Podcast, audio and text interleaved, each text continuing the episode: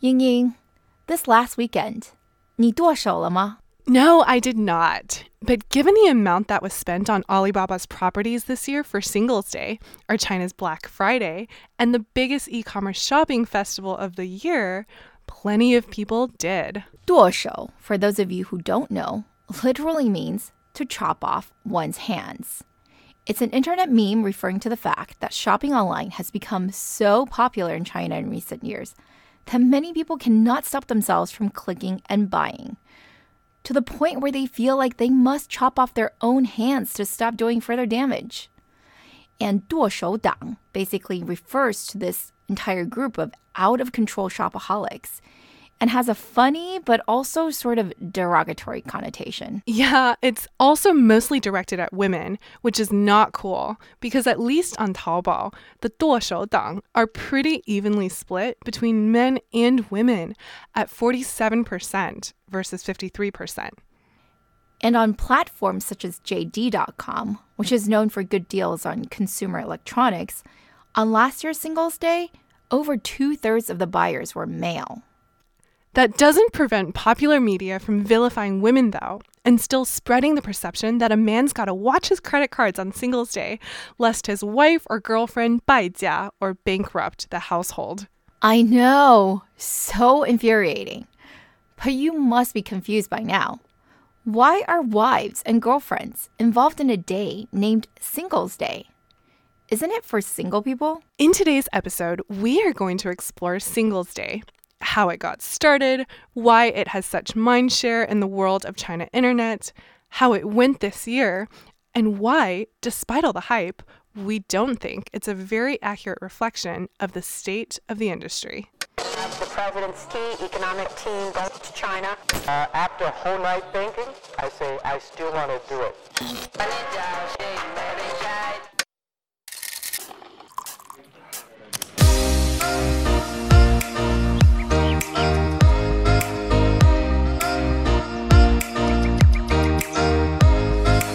Hi, everyone. We are Tech Buzz China by Pan Daily, powered by the Sinica Podcast Network.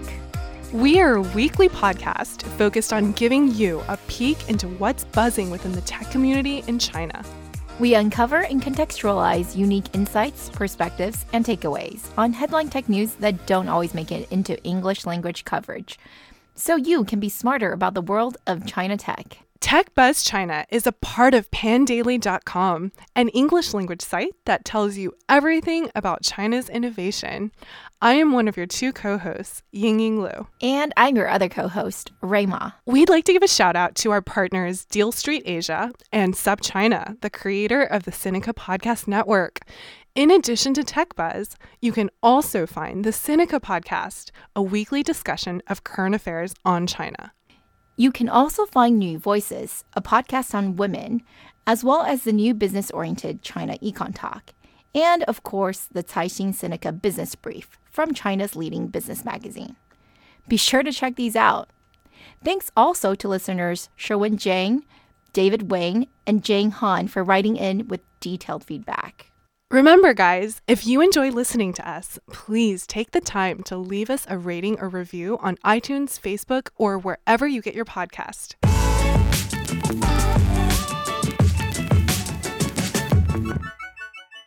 Okay, Ying Ying. So, Singles Day is not an official holiday in China. No, I don't think Confucius would have approved. Almost every actual holiday in China revolves around the family, whether dead or alive. The legend goes that Singles Day is something made up by single men from Nanjing University in the early 90s, who decided that there were so many holidays celebrating couples that being single ought to be celebrated as well. They picked November 11th because, well, one is the lowliest number, right? And November 11th emphasizes that four times. I agree. Singletons are invisible in culture, especially today where everything is so commercialized. It does make sense to target couples or families who might be spending more on gifts for each other. Oddly enough, though, November 11th also has special significance for couples, so lots of people choose to get married on this day too. But the primary association is still with singles, which is why it's still more popularly known in the West as Singles Day. The original impetus behind Alibaba's Shuangshi or Double 11 shopping festival was pretty simple. It was 2009 and the economy was still really crappy from the great financial crisis. Daniel Zhang, Zhang Yong, had launched Singles Day primarily due to one need to promote Tmall. Tmall, or Tianmao, if you'll remember, is Alibaba's B2C platform. It launched in 2008 and was still just known as Taobao merchants back then to differentiate from the primarily C2C Taobao platform. The brands on Tmall were pretty small potatoes compared to the brands on there today. Daniel wanted a good excuse to increase exposure for Tmall, and he thought that a Chinese equivalent of Black Friday might do the trick. They picked November 11th because they thought it would be easy to remember. Four ones. They didn't even really realize it was Singles Day. Anyway, Daniel reasoned it had to be in November because October in China has the national holiday Golden Week, and December you have Christmas, which isn't a major holiday in China but already had some corresponding promotions. So it seemed much easier to just create something from scratch and the holiday calendar is a blank in China for November. But I guess they did find out it was known to some Chinese millennials as Singles Day because the first tagline was Have nothing to do on Singles Day? Why not buy something to gift away? I don't think that really stuck though, because it's now really more of an excuse for single shopaholics to pamper themselves. But officially, the day is branded as a Double 11 shopping festival.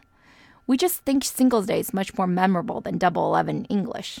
But realistically, all Chinese media refer to it as Double Eleven. So now you know, it's not for single people, it's just a shopping holiday. But back to why they pick this date though.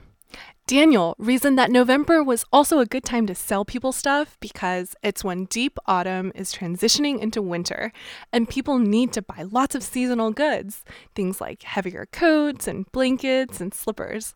Well, it clearly worked because even in the very experimental first year, in which only 27 brands participated, sales reached 50 million RMB. That's about $7 million. Which, if you go by the record set last weekend of 30.8 billion US dollars, would have taken just 20 seconds to reach.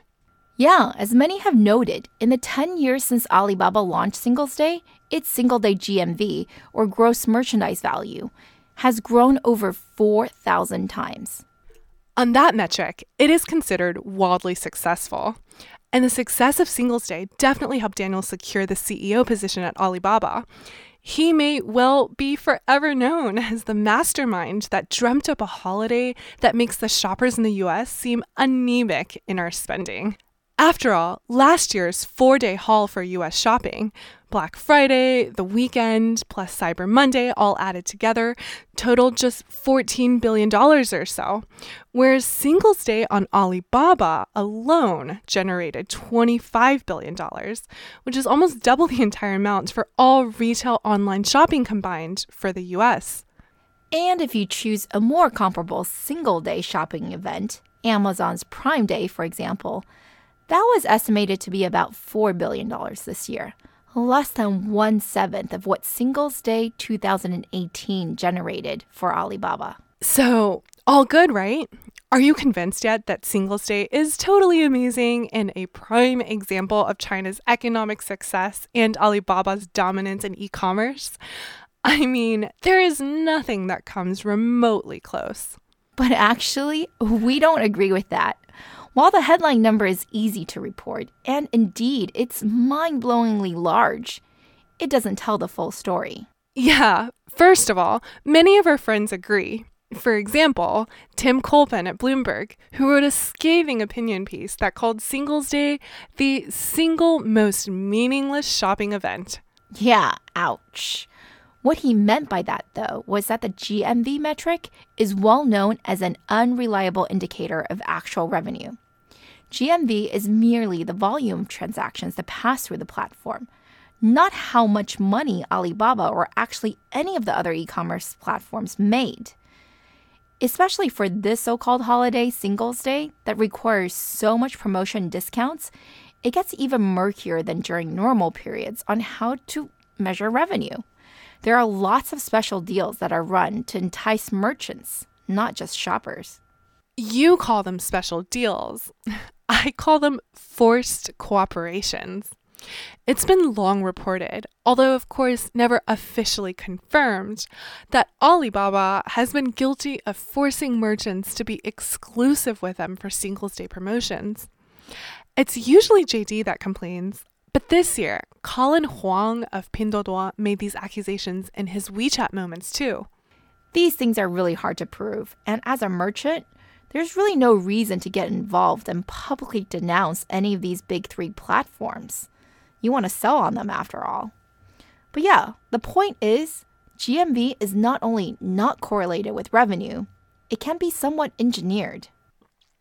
Also, I know lots of you might have seen the headlines that boasted about how Alibaba hit $10 billion in sales in just the first hour. And you're probably wondering, how did that happen? Is everyone just sitting on their laptops or phones waiting to place orders? Kind of like Burning Man? Kind of. First of all, this is the 10th year of the festival, so you'd literally have to be living under a rock to not know about it. Second, they drummed up extra celebrations for it beforehand. That's right. There's an excellent Business Insider article about the four hour gala that took place in Shanghai in the hours before the event. It was streamed online, and hundreds of millions of people watched it in anticipation. They had the usual pop stars and boy bands from China, but also international celebrities like Mariah Carey and Miranda Kerr, who was there to promote her newish beauty store on Tmall. So it was a really big celebration. I think the reporter's reaction was priceless. She was totally overwhelmed. She was like, This is Cirque du Soleil mixed up with Macy's Thanksgiving Parade, mixed up with who knows what else. It was probably just a normal large scale Chinese gala, but for a foreigner, it seemed over the top and crazy especially since Jack Ma himself did a bunch of stunts. For example, putting on makeup to promote the beauty vertical, which is historically one of Tmall's most popular segments. Meanwhile, though, as you're watching the celebrations, you could start preloading your shopping cart with discounts that can only be transacted on past midnight. Which is why within the first 10 minutes, Alibaba had over $4 billion in sales, more than Amazon Prime Day. And the traffic graphs show it too. The peak number of users for Singles Day usually happen just after midnight, again in the morning from 9 to 11 a.m., and also in the last hour of the day. And even though most of the headlines are focused on Alibaba, since they did, after all, invent the holiday out of thin air, other e commerce platforms have been participating for a long time as well. Yeah, pretty much every major e commerce platform participates in Singles Day. Because why not? It's so easy to bandwagon. But you can never talk about revenues of this scale in China without talking about faked numbers.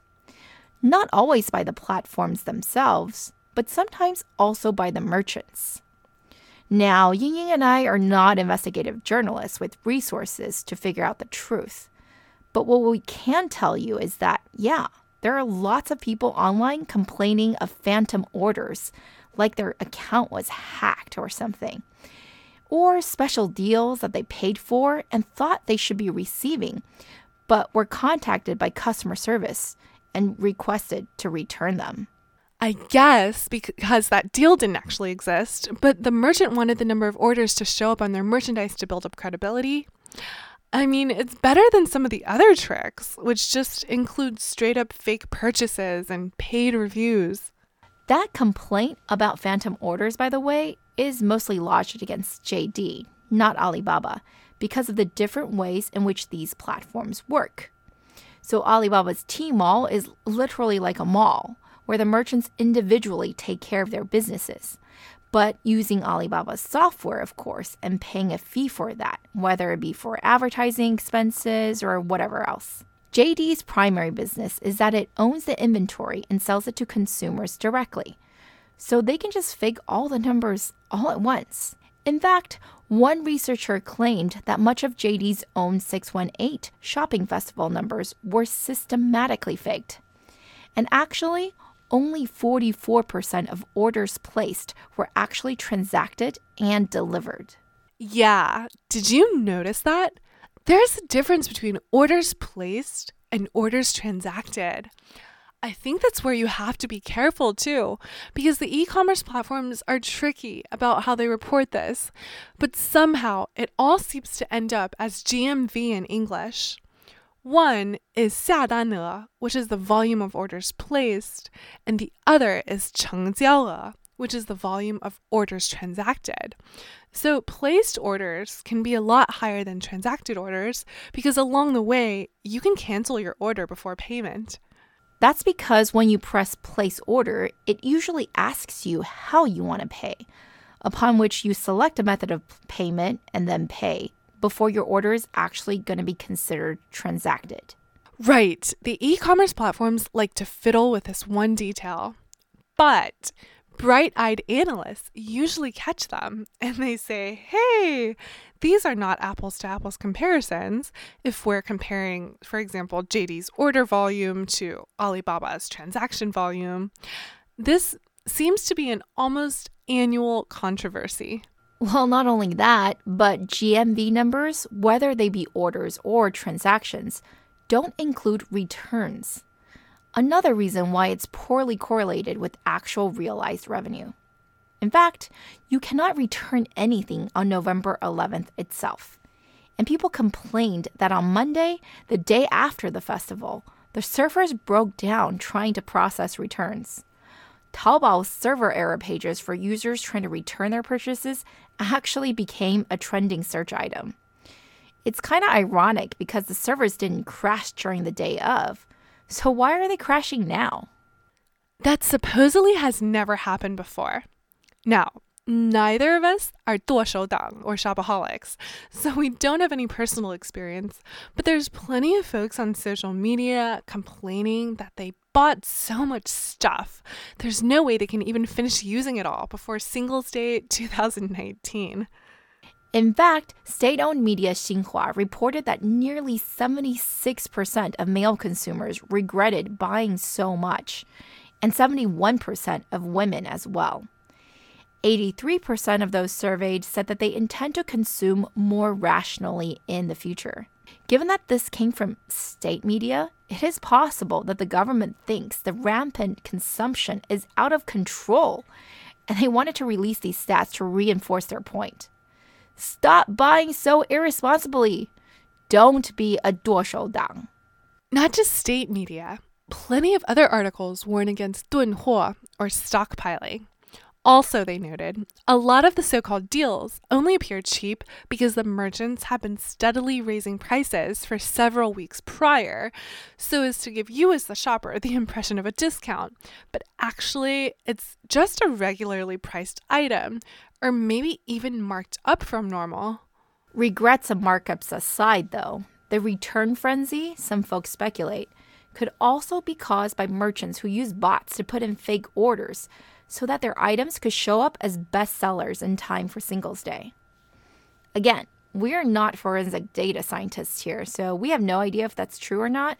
But maybe Hooray, the folks behind the Ma Fengwo fake review scandal we covered a few weeks ago, can do some investigative work.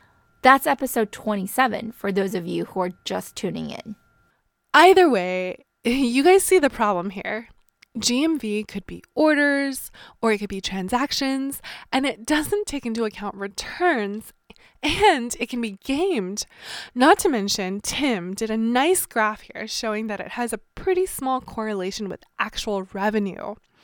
So, all of these things make us agree with him that it's not that great of a metric.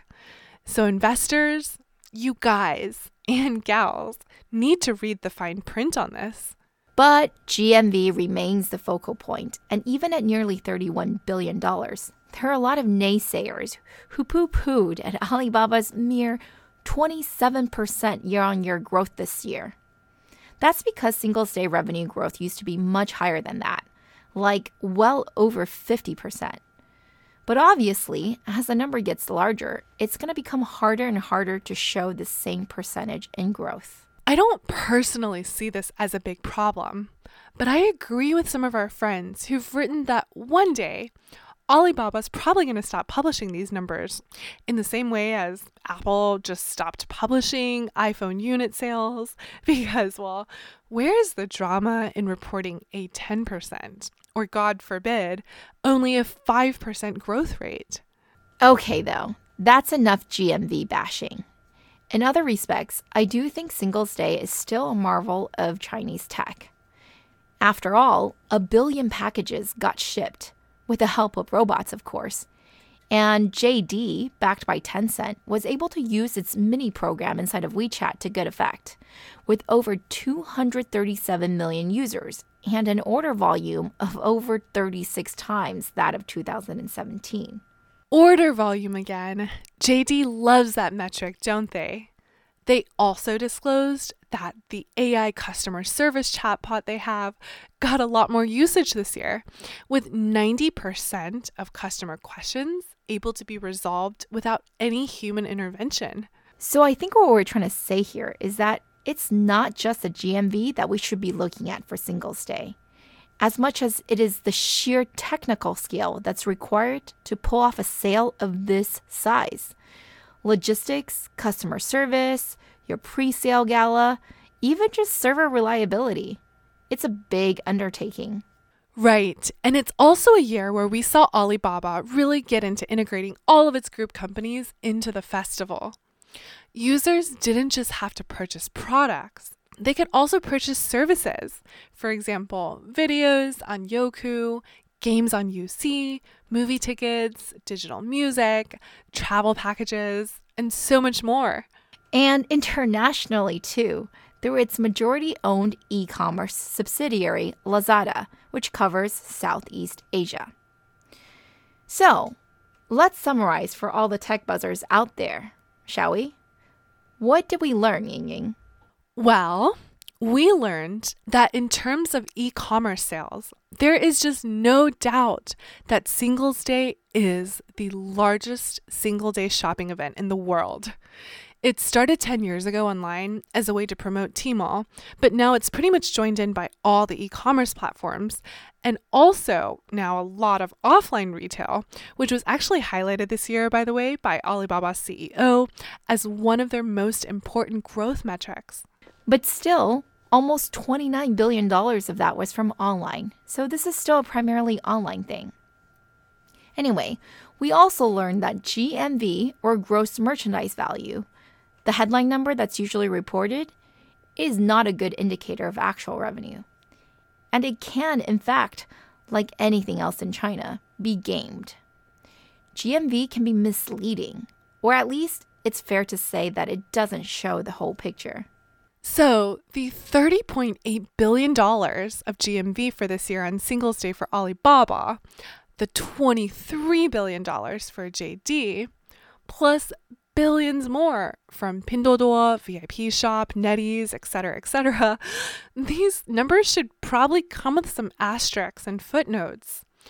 But it's still an achievement especially when you consider the massive marketing campaigns, the logistics, and the infrastructure that had to go into making all of this happen. In fact, that should probably be the bigger headline. Don't you think so, Ray? Probably. But you know what else I learned? I learned that Alibaba throws a really good party. So, Alibaba, if you are listening, we're happy to podcast live from Singles Day 2019 next year. Send us an invite.